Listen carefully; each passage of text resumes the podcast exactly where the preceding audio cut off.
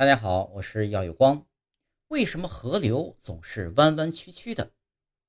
打开地图，我们可以看到，不论长江、黄河还是黑龙江、珠江，它们呢都是弯弯曲曲的。河流之所以会弯曲，主要呢是因为河水的流速不同所造成的。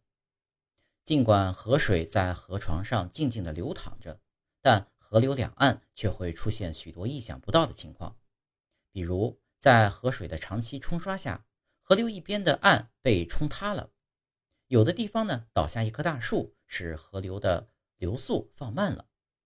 有时呢，在河流的某一段突然有一条小支流汇入。上述的种种情况都会使河流两岸的河水流速不一样。河水流速大的一边，河岸受到的冲击力就大，发生坍塌的可能性也大，这样河流就有可能发生弯曲。另外，河流两岸的土层结构也不尽相同，有的比较松软，有的比较坚硬。时间一长，松软土层的河岸发生坍塌，河流就会变得弯弯曲曲。河道弯曲以后，水流方向会直接冲向凹岸，而凸岸处的水流速度呢会相对减慢。